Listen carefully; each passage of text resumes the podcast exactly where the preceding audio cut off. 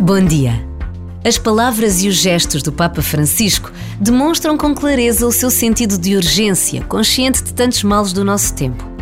Nesta Páscoa, repetir a necessidade de nos apressarmos. Disse-nos: apressemo-nos a superar os conflitos e as divisões e a abrir os nossos corações aos mais necessitados.